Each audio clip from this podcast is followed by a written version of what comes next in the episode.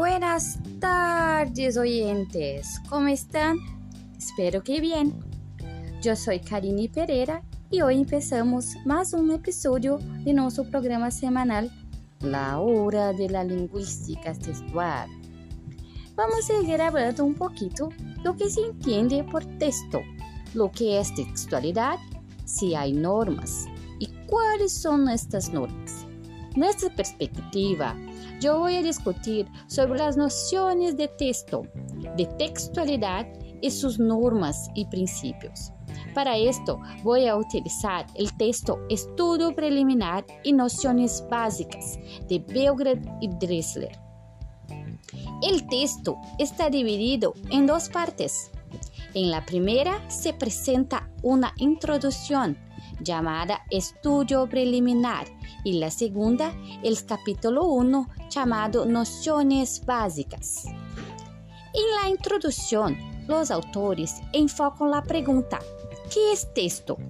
Y para explicar usan dos metáforas, que es de la urbanización y del urbanismo.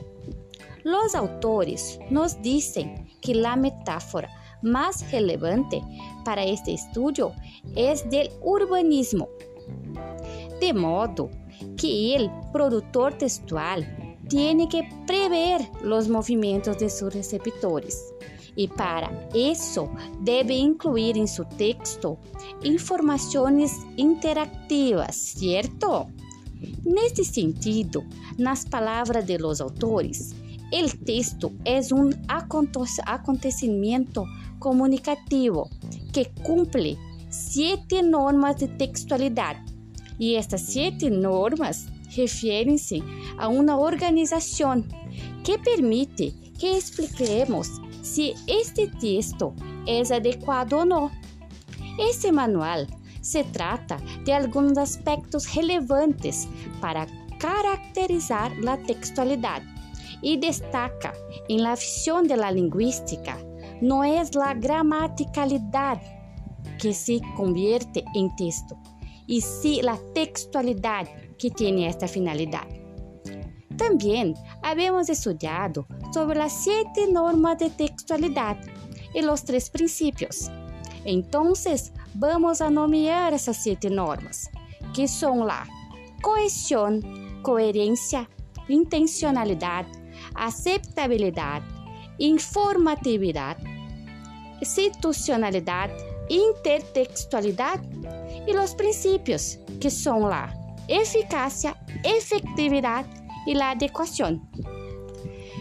Eu vou a dar enfoque à cohesión, que é um elemento importante, a qual o sentido do texto é, é seu funcionamento. É um vínculo coerente entre duas partes de um texto, por meio de uma eleição adequada de, dos, de, de los elementos conectores, el uso correcto de elementos cohesivos, confiere maior legibilidade ao texto.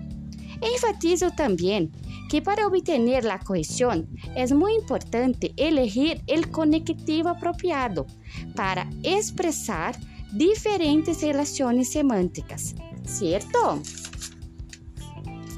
Então, pessoal, eu vou antecipar um pouquinho o próximo episódio, que iremos falar sobre a função social de um podcast, sua relação em la aprendizagem e serviço, que nada mais é que colocar em prática a teoria estudada em las classes e que pode se desenvolver como um projeto social.